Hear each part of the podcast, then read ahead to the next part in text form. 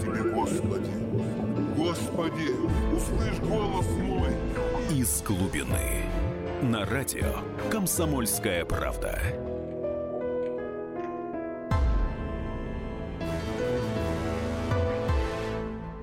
Добрый вечер, дорогие друзья. Итак, мы снова на поверхности открыли рубочный люк.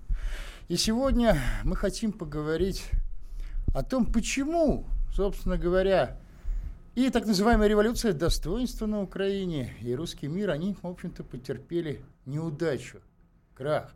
Хотим поговорить об этом именно сейчас, когда, наверное, привычный нам мир отсчитывает последние месяцы. Мы слышали программу «100 дней первых Дональда Трампа. Но давайте все-таки оглянемся назад. Итак, в студию микрофона Максим Калашников. Сегодня наш гость Игорь Иванович Стрелков. Здравствуйте, Игорь Иванович. Здравствуйте.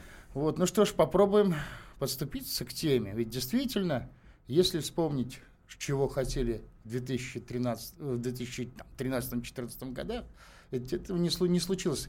И ни та, ни та, ни другая страна не выиграли. Ну что такое сейчас Украина? Две с половиной, простите, две целых одна десятая тысячи долларов. А, ВВП на душу населения, нищета, беспросветие. Саакашвили уже митинги собирает о том, что надо вообще снова сбрасывать власти с крупнокалиберного варья. И в то же время что такое Донбасс? Это тоже развалины, на которых сейчас ползают криминальные, фактически криминальные уголовные банды.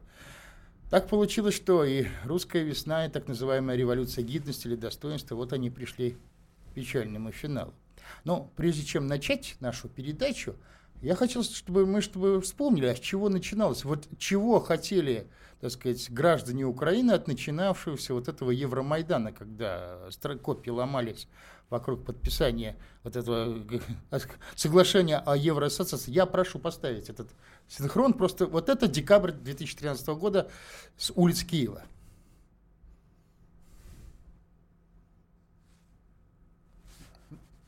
А, одну минуточку, у нас что, проблемы?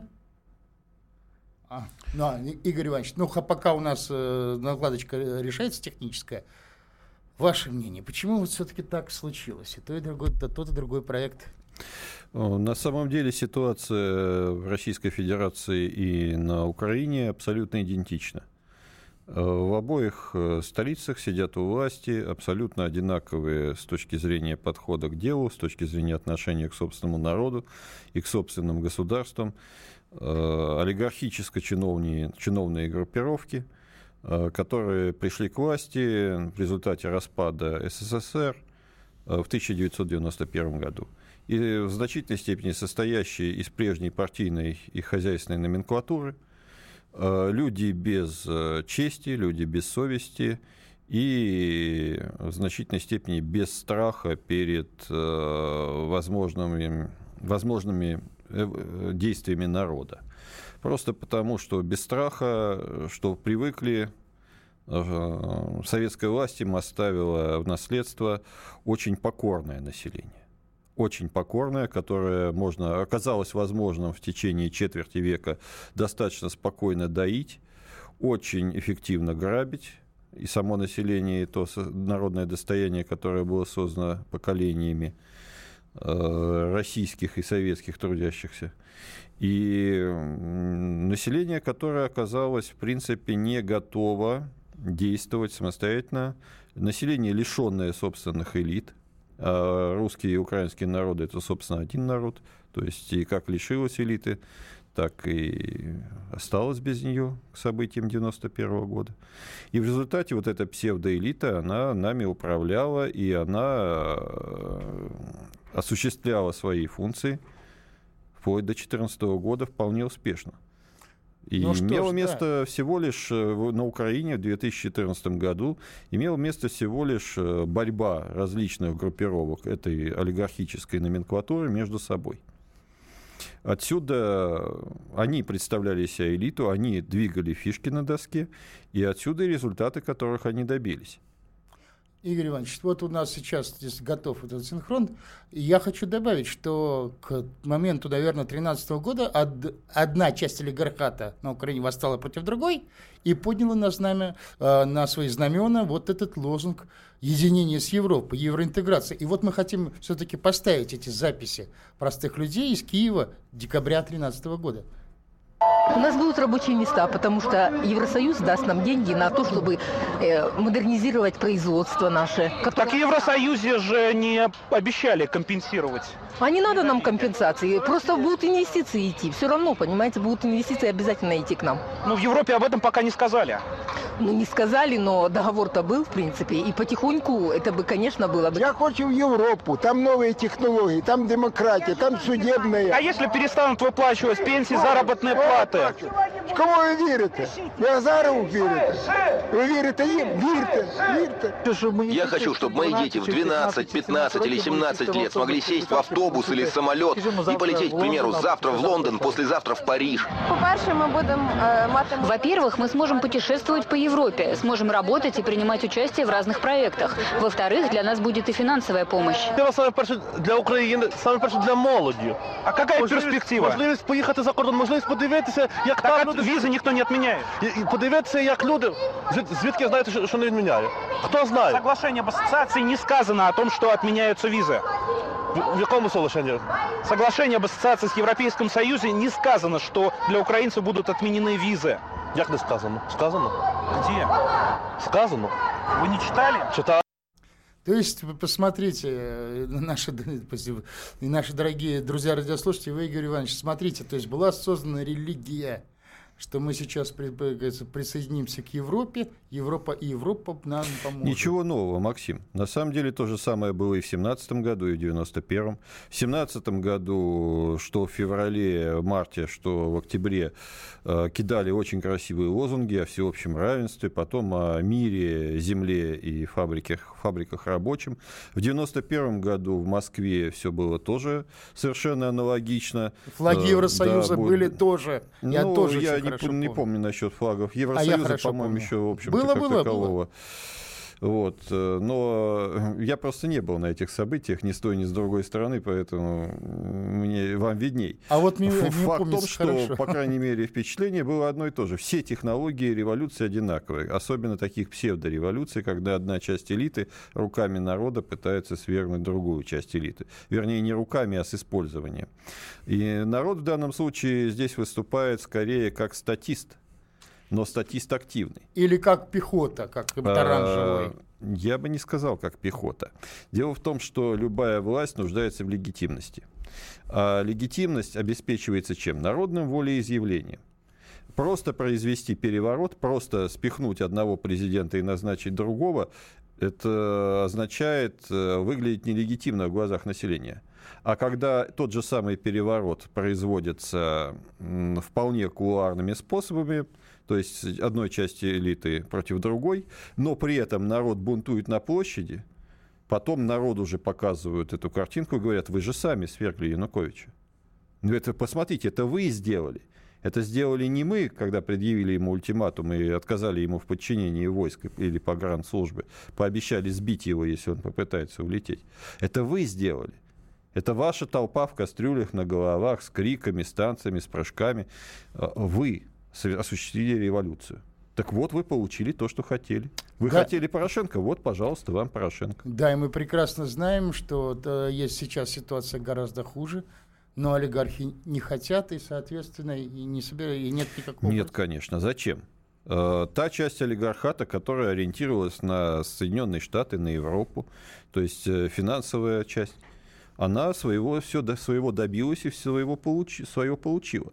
В принципе, э, поскольку промышленность на Украине полностью разрушена, и национальной элиты как таковой нет, и национальной промышленности нет, то, соответственно, нет и сил достаточных в элите, заинтересованных в возвращении ситуации на круги своя. Поэтому никто и не бунтует, поэтому и народное недовольство совершенно не получает никакого развития. Да, и действительно, нет воли олигархов, и, соответственно, и массы уже ничего не могут сделать. Но и мы, наверное, продолжим обсуждать это после нашего перерыва. Поговорим о том, что вообще, так сказать, о перспективах вот этой революции, но и Донбассе тоже. Оставайтесь с нами, дорогие друзья.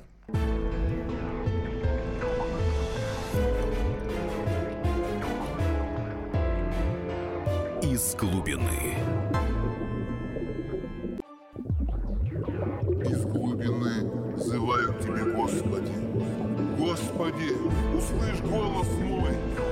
Глубины. На радио «Комсомольская правда».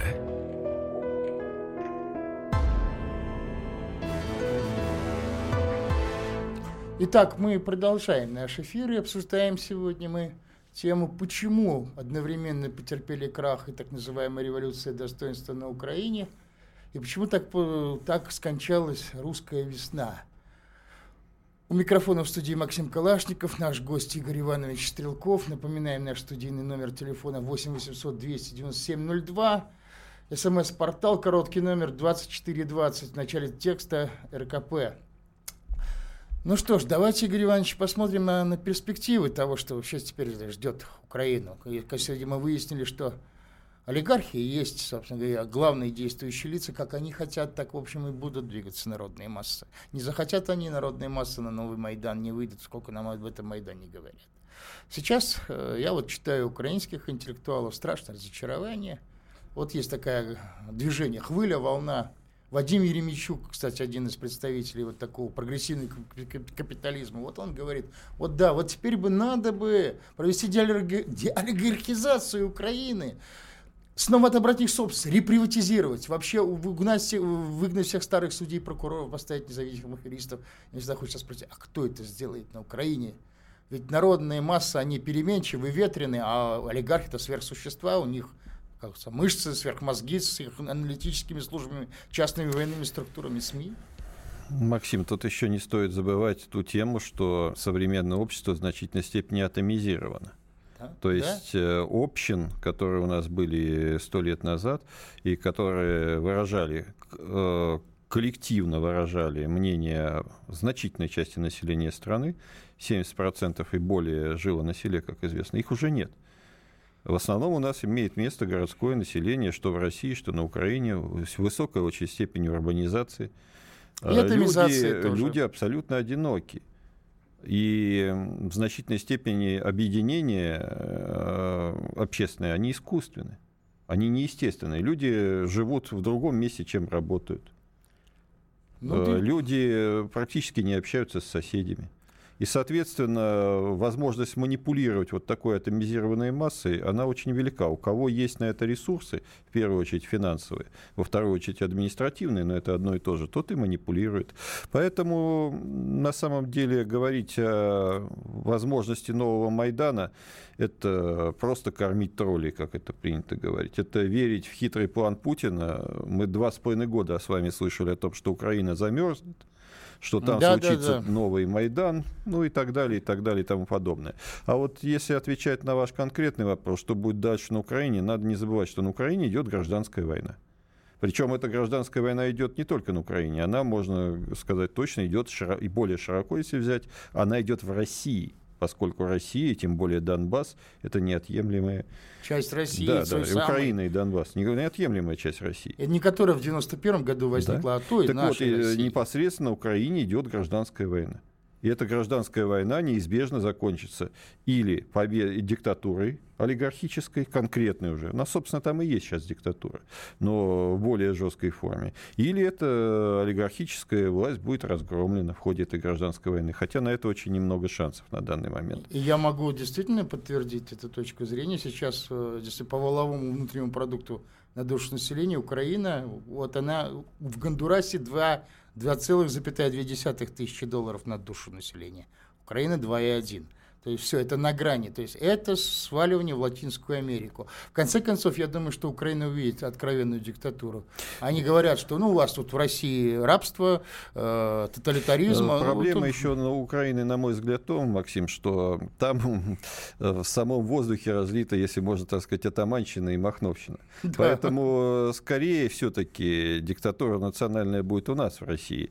А там будет власть батик атаманов, которые распилят Украину на куски и будут после этого воевать между собой. Пока все-таки не задует столько долго ожидаемый северный ветер, булгаковский, и не сдует всю эту атаманщину, всю эту петлюровщину и желто-блакитный нацизм а, туда, куда ему положено, в Канаду. Ну да, если вспомнить, что сейчас всплывают, Игорь Иванович, реликты столетней давности, иногда 70, иногда столетней, банды Струка, Зеленого на Украине, это же было, в районе Чернобыля Струк там действовал, у него даже флот был свой, и бронесилы небольшие. Ну, Мариуполь, что... Екатеринослав, который нынче Днепропетровск или Днепр, как его там называют, э, Каховка, Мелитополь, это все самое, что не знаю, есть махновские места где гуляли А, Махно не посчитал, простите. А в низовьях Днепра на правой стороне были банды Григорьева, там, банды Зеленого. То есть э, это традиция. И эта традиция, она никуда не делась. Вот она там в самой природе разлита, традиция это такой вот атаманщины, махновщины, вольного такого бандит, бандитствующего казацтва. Я думаю, что это будущее Украины, независимо от того, сможет ли она типа победить на Донбассе сепаратизм, типа отвоевать Крым или не сможет. Ну вот самый больной, наверное, вопрос. Казалось бы, мы, все, и мы уже давно знали особенности вот этого сведомистского, бандеровского, новой бандеровщины, вернее, сведомизма вот этого. Было бы логично сделать, конечно же, альтернативу, на что и была нацелена русская весна. А, а, ну, здесь-то мы возвращаемся к тому, что я сказал в самом начале. В Москве сидит точно такая же команда. Ну, более богатая, да может быть, более даже профессиональная, хотя тут тоже большие вопросы, но более влиятельная, более сильная просто за счет ресурсов, за счет э, сохранившихся мускулов. Но, не, но точно такая же. Ей совершенно не нужна никакая альтернатива, потому что альтернатива в Новороссии была бы альтернативой не только Киеву, она оказалась бы альтернативой и Москве. Кремлю, это, вернее, это, а не Москве. И это самое страшное, что они почувствовали. Поэтому именно это и привело к тому, что русская весна, она не умерла. Она получила удар в спину, вернее, по затылку оглушающий удар, и после этого упала и тихо скончалась, или, по крайней мере, оказалась в летаргическом сне. Я полагаю, что процессы, которые запущены были в Новороссии, они необратимы. Они будут иметь очень большие последствия и дальнейшие, в дальнейшем. Э, вернуть все состояние тихого болота до образца до весны 2014 года ни в России, ни на Украине не получится. Но вот закончится ли все это дело всеобщим развалом, как на Украине, так и в России, или мы перейдем все-таки к возрождению страны, вот это большой вопрос.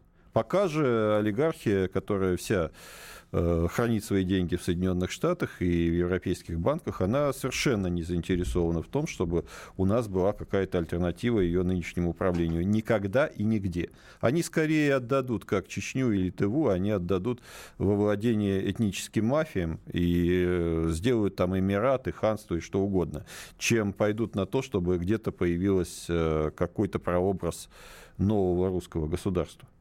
Да совершенно, совершенно верно, потому что было это видно невооруженным глазом.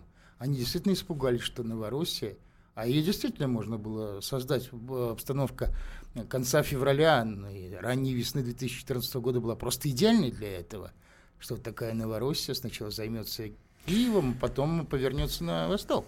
Вот. Понятно, люди, осозна... люди, осознавшие свою силу, свою сплоченность, они, в общем, были для, э, как сказать, для новых феодалов очень-очень опасны. И не вам ли не знать, как э, вот тогда, когда Донбасс вызвал такой подъем, когда в Одессе уже заколебалось, казалось, и там что-то, как начали прикручивать все это. Максим, на самом деле, даже то, что было сделано, сделано было в значительной степени вопреки.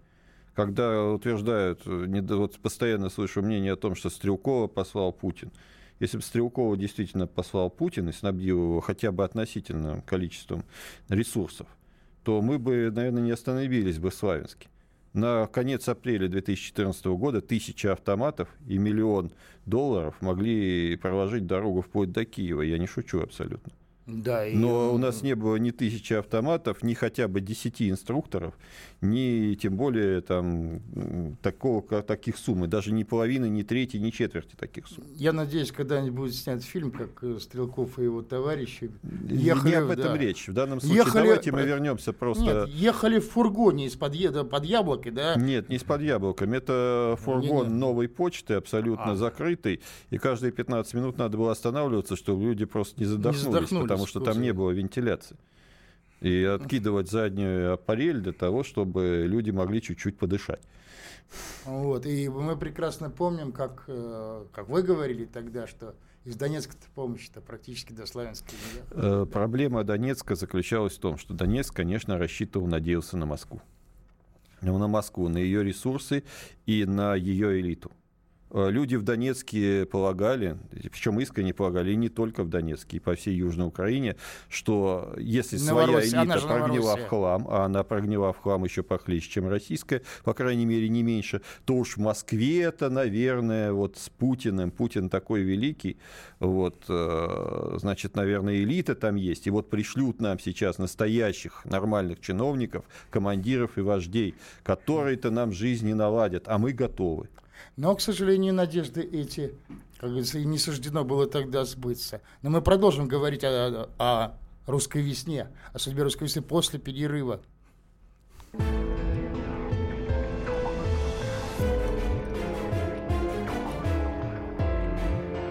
Из глубины.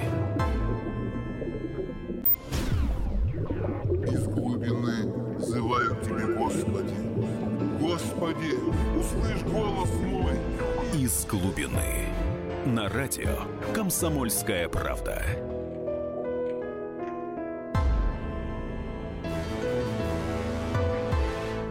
Еще раз приветствую вас, дорогие друзья. Итак, мы обсуждаем сегодня тему Почему так бесславно закончились революция достоинства на Украине и русская весна в Новороссии в данном случае? Итак, у микрофона Максим Калашников, в нашей студии гости Игорь Иванович Стрелков. И мы продолжаем э, тему, как погасили тогда русскую весну. Посмотрите, получается, что во главу вот этих новых республик управление моментально перехватили, идеалистов повышибали и посадили вчерашнюю тетушню и уголовников. Вот, и причем, как я помню из рассказов Паши Губарева, вот те самые тетушки, которые его пытались запугать, остановить протест за Новороссию, за провозглашение Донецкой Народной Республики, они потом, получается, и пришли к власти. Ну, сначала они пришли к власти, сейчас их в значительной степени потеснили старые проверенные кадры, особенно в Луганской республике, хотя и в Донецкой тоже более чем достаточно. То есть вернулись и СБУшники, и чиновники, и прокуроры, в том числе, как я уже, по-моему, говорил, участники антитеррористической операции со стороны Украины, теперь снова э, вернулись на свои кабинеты э, в Луганске и Донецке. Поэтому и уже тетушек постепенно отжимают поскольку они не совсем системные, вернее, их отжимают туда, где их место. Но поскольку один из главных титушек города Донецк, это э, пан Захарченко, возглавляет республику, там, конечно, посложнее. Ну, Плотницкий, он более высокий, он у нас криминальный авторитет, поэтому там власть, он более близок к системе государственной власти. Но вы совершенно правильно сказали – Москва, э, надо понимать, что кроме собственных интересов она еще и э, в значительной степени поддавалась э, давлению извне.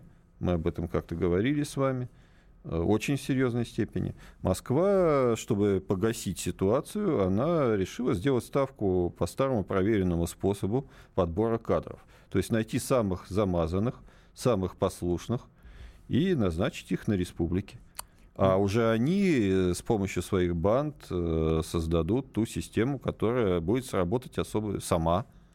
Ну, собственно говоря, также мы и в Чечне войну э, выиграли. То есть в то время, как российские федеральные структуры выиграли войну, было решено отдать Чечню одному из кланов. Хороший он, плохой. Я просто там работал, там этих кланов было очень много, и клан Кадырова был, ну, пусть самый многочисленный по тейповой основе биноевцы, но не самые на самом деле сильные и влиятельные, как многие считают. но все равно выбрали один клан и сделали его ответственными за Чечню. Вот так же подошли к ситуации в Донецкой и Луганской республиках. Выбрали наиболее послушных э, представителей около криминальной среды, э, назначили их ответственными за республики и дали володеть, подкрепив, как говорится, подперев сзади против украинской армии. Вот у нас тут спрашивают, кто такие тетушки. Я могу вот на, с, с WhatsApp читаю.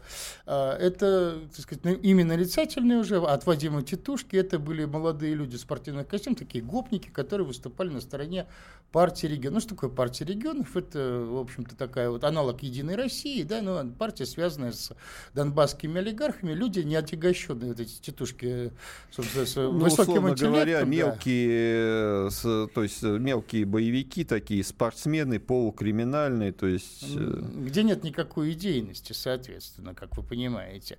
Вот. И вот, собственно говоря, были идеалисты, которые никогда не служили этой партии регионов, они вышли, значит, на первый план, их потом пригасили. Вот. Их убрали, и вот на первый план вышли вот эти вот наемники, которые в те дни, ну, например, обороняли там собственность олигарха Ахметова, например, на, на, в Донбассе, насколько я помню. Вот. И что, самое страшное, что вот теперь э, на Украине официальная пропаганда показывает ЛНР, ДНР и говорит вот, гражданам Украины, ну что, плохо? А вот вы посмотрите, как там плохо. Вот это и есть русские. Ну, так, что они с собой принесут? Ну, Криминал? Ну, подождите, а у нас по телевизору, собственно говоря, где основная тема стала Украина, только теперь уже не борьба русского народа за свою независимость или там за соединение с Россией, а основная тема у нас, наших ток-шоу на телевидении, это как плохо на Украине. Посмотрите, как там плохо, как там все смешно. Неужели с подтекстом, неужели вы хотите так же? О, но... И Поэтому, то есть, если Донбасс – это анти-Украина с точки зрения украинской пропаганды киевской, то вся Украина – это анти-Россия, антипод того, что происходит у нас, якобы порядка, который у нас имеется – и друг друга э, Не, ну, усиленно запугивают. Киевлян запугивают ситуации в Донбассе, москвичей запугивают ситуации на Украине, и все работает. Ну, самое-то страшное, что, в общем, э, действительно, ведь в ДНР, ЛНР они превратились в такие такие гетто. Там еще это не гетто, это, если помните, Зона. сектор газа такой, или Бейрут. 80-х годов, да. где постоянно идет вялотекущая война, все воюют против всех, и совершенно ошалевшее население уже не чает, когда эта война бесконечная закончится. Да, действительно, вот именно это и страшно что в данном случае киевская пропаганда ведь показывает, как и московская, что называется, российская, показывает, в общем-то, правду об Украине. И то же самое не показывает, э, что происходит в Донбассе, в этих республиках. Да в Донбассе Это самое страшное, ничего не происходит. В Донбассе у нас мир и Минские соглашения. Вы я, когда последний раз видели нормальный, действительно правдивый сюжет по телевизору о том, что происходит в Донбассе, где обстрелы ежедневно, а в последние полторы недели они идут и днем. То есть, если раньше там это были редкие случаи, там атаки дневные или обстрелы, то сейчас это нормальное явление. Днем обстреливают окрестности Донецка, Горловки. И никто об этом не сообщает. Ну, изредка по радио, на некоторых радиопрограммах это идет. А по телевизору ни гу-гу. Ничего. Ну, раз в месяц, может быть.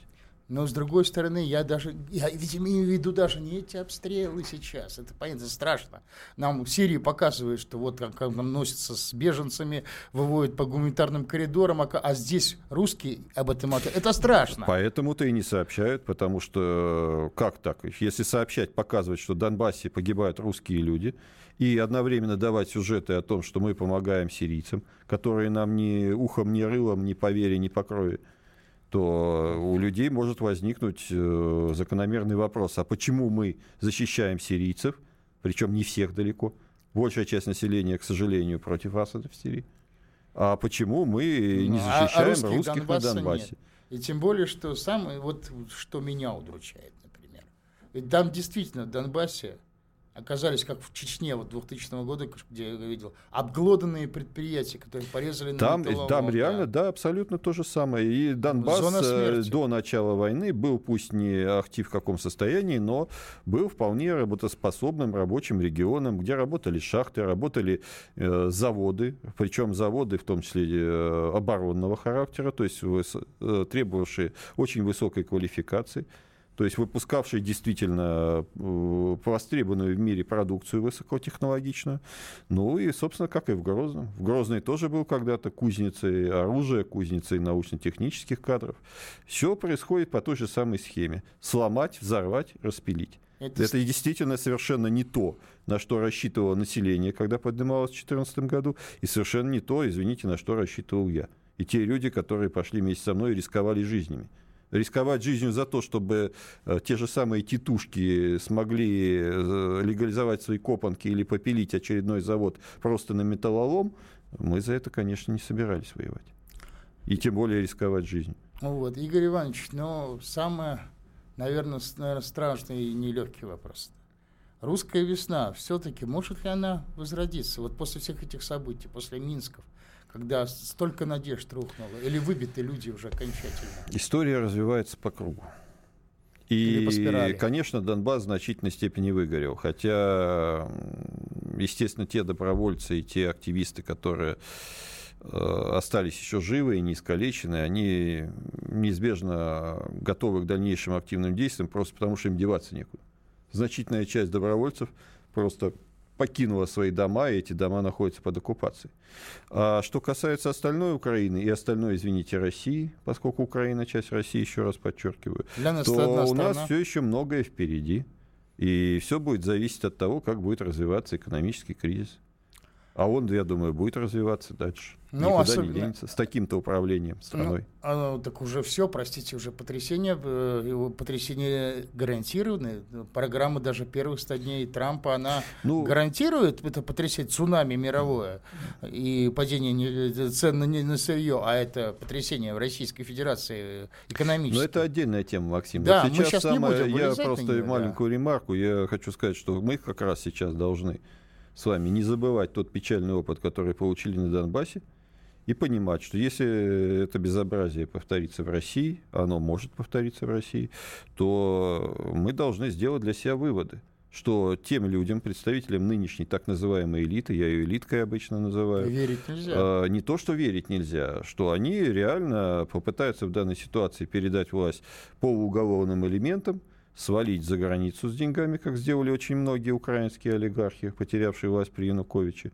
все эти государственники украинствующие, типа Азарова там и так далее, вот, и самого Януковича. И мы получим э, просто криминальную власть с голодом, с распиливанием оставшейся промышленности, с э, выставлением на продажу всего от органов до чести и совести, если она у кого-то осталась из этих чиновников, из этих олигархов. И мы должны понимать, как будем действовать в такой ситуации. А просто ну, иных, как говорится, сил а, Просто нет, за нами ну, никого. Вот условно говоря, условно говоря, в том нынешнем новом кризисе, который у нас, видимо, все-таки будет, власть к этому усиленно марширует. Вот мы должны понимать, что вот э, можно получить русскую весну, а можно получить полную аннигиляцию. Ну да, с призывом, как говорится, помощи к совершенно внешним силам. Вы это, знаете, это уже было. Как, это, как, как, как было. теоретик и практик, изучавший и ту гражданскую войну, которая была совершенно жуткой на самом деле, и где подавляющая часть людей умерла от тифа и от голода, а не от боевых действий и не от расстрелов, которые производили все, кому не лень. Вот я могу сказать, что у нас все может быть очень плохо. Люди просто себе мало представляют, чем заканчиваются скачки на Майданах и красивые лозунги. А я в интернете вижу, а вались оно все пропадом. Они это, не это вались все пропадом, да. пока есть хлеб, пока есть угу. электричество и пока вода горячая есть. Или хотя бы холодная в кране. Или когда на улице тепло. Вот э, у нас будет, если не дай бог что-то повторится, у нас будет в десятки раз хуже, чем на Донбассе, просто потому что зи, э, на Донбассе зима мягкая. А у нас вот сколько-то предупреждают морозы, да, будут Раз в, в конце ноября минус 14, минус 15. И так будет до весны. Если здесь отключить на три дня свет и воду, тут будет просто коллапс. Ну что ж, действительно есть тенденция к тому, что Украину и Российскую Федерацию в один укрос попытается превратить в, в эту зону хаоса. Но мы продолжим общение с нашими уже после перерыва. Оставайтесь с нами.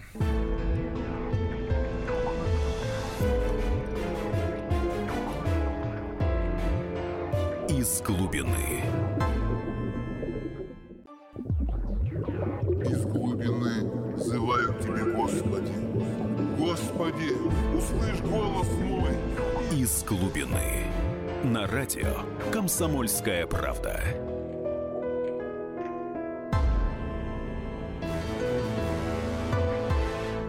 Друзья, мы продолжаем обсуждать тему, почему так печально закончились и революция достоинства на Украине и русская весна в Новороссии. В студии у микрофона Максим Калашников, в нашей студии гость, дорогой Игорь Иванович Стрелков.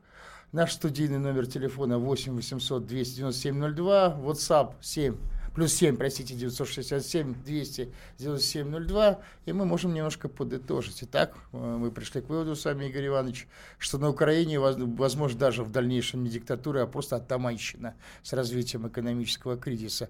И мало того, этот кризис перебросится, может переброситься в Российскую Федерацию в свете последних событий, особенно с падением сырьевых цен, когда, собственно, начнут разваливаться государственные аппараты, силовые структуры из-за кризиса вот здесь уже, на территории, как говорится, Российской Федерации. Вот это самый, наверное, нежелательный сценарий, который нужно э, избежать. И вот у нас вопросы поступили. Вот. О, нам тут пишут, что в 91 году не было флагов ЕС как участник Э, как журналист тех времен, я могу сказать, что флаги ЕС были тогда. Вот вопрос, уважаемый Максим Игорь Иванович, а как вы думаете, с какой целью Следственный комитет регулярно возбуждает дела в отношении, в кавычках, уважаемых партнеров и, в кавычках, лучшего выбора? Зачем Но, это? Понимаете, есть определенные государственные ритуалы, которые необходимо проводить. Опять же, на Украине возбуждают дела против наших военных, вызывают нашего министра обороны на допрос в Киев, ну и, соответственно, той же монетой такие же ритуальные действия, ритуальные танцы. Ну, абсолютно бессмысленные на самом деле при отсутствии политической воли и готовности реально расправиться с этими мерзавцами, которые уничтожают русский народ. Но, тем не менее. Вот надо же чем-то занять орду чиновников и убедить их, э, в том числе среди них есть и вполне приличные люди, я сам служил среди таких, о том, что они выполняют, служат государству, служат родине, служат народу. Ритуал. Такой ритуал. А вот самый, вот еще один вопрос. Почему не отправят российского посла на Украину, устраивающий обе противоборствующие стороны, чтобы он стал посредником, вел диалог с одной стороны, с другой договорился, наконец, хотя бы до плохого мира? Ну, вообще, конечно, наивный. Нет, ну, на, на наивный ответ, э, на наивный вопрос, наивный же ответ. А это кому-нибудь надо? Понимаете, когда две стороны есть, и одна из них очень хочет договориться, а вторая совершенно не собирается договариваться, то какого посла не отправь? Мы уже спустили свой флаг над посольством на Украине. в Киеве над российским посольством многие месяцы нету российского флага. Это позорнейший позор, но тем не менее на это никто не обращает внимания. А вы хотите посла какого-то отправить. Вот нас спрашивают, а насколько, в общем, можно доверять информации о том, что Киев уже даже крутит носом, что Донбасс я назад возьму, но только с выплаты уже репара, контрибуции Нет, за восстановление Понимаете, Донбасса. вот, допустим, представьте себе двух шахматистов. Один э, мастер спорта, условно говоря, второй э, третьеклассник, который только научился фигуры передвигать.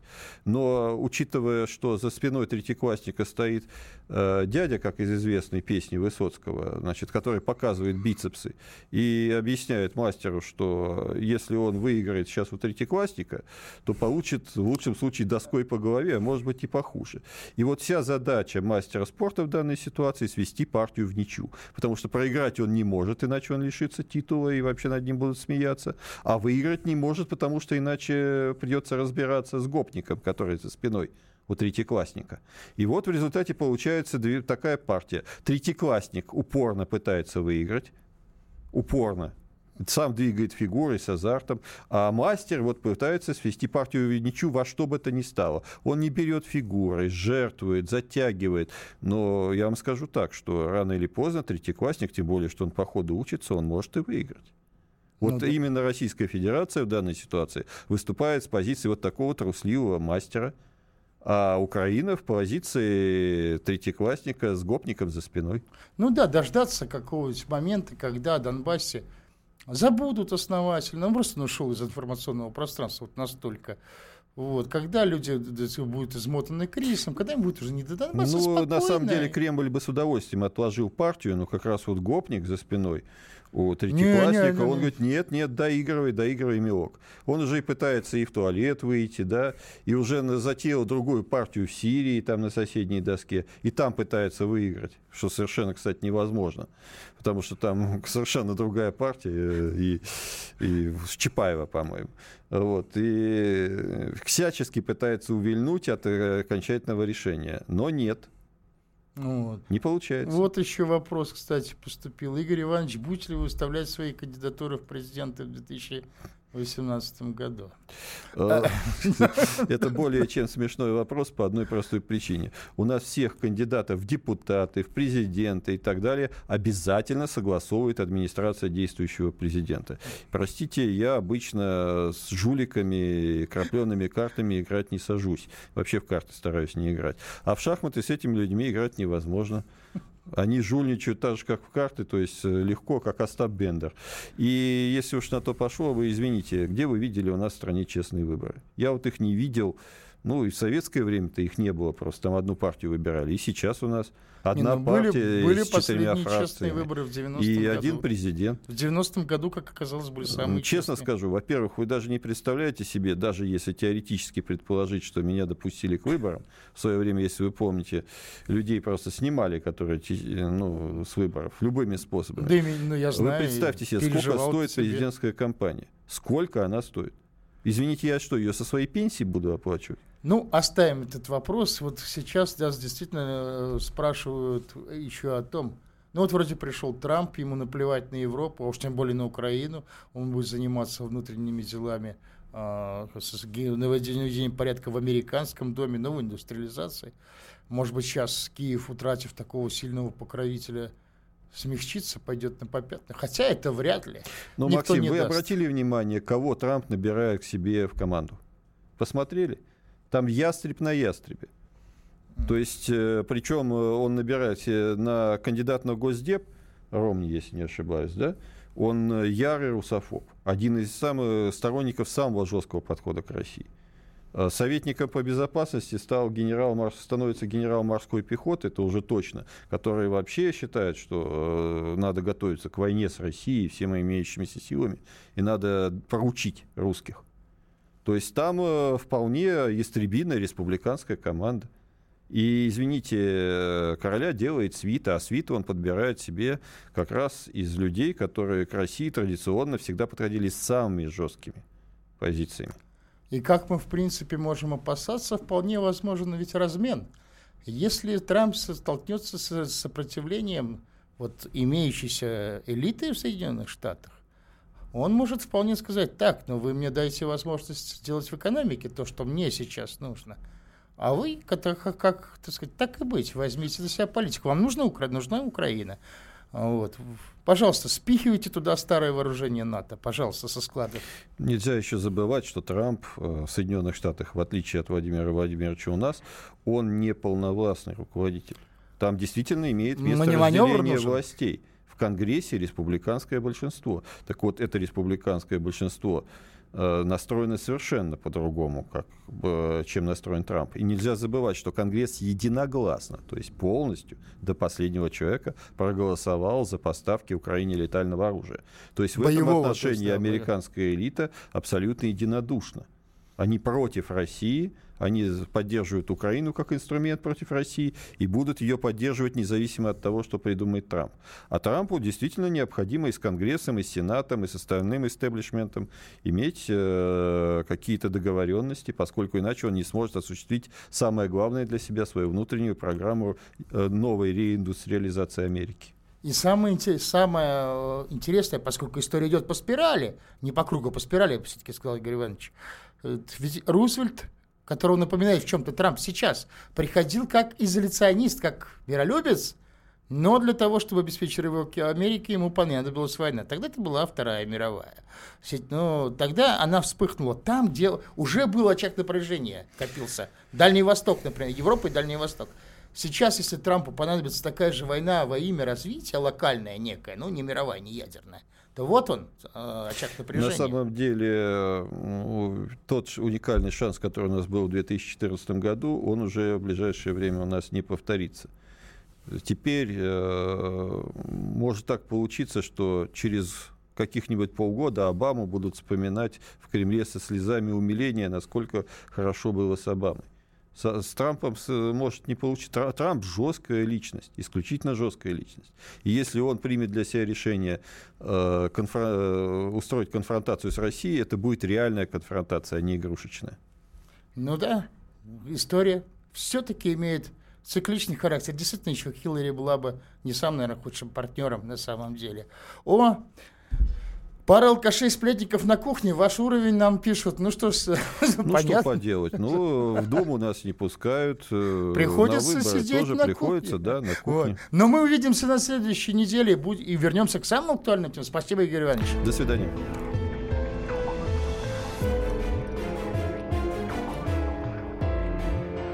Из глубины. Дежурный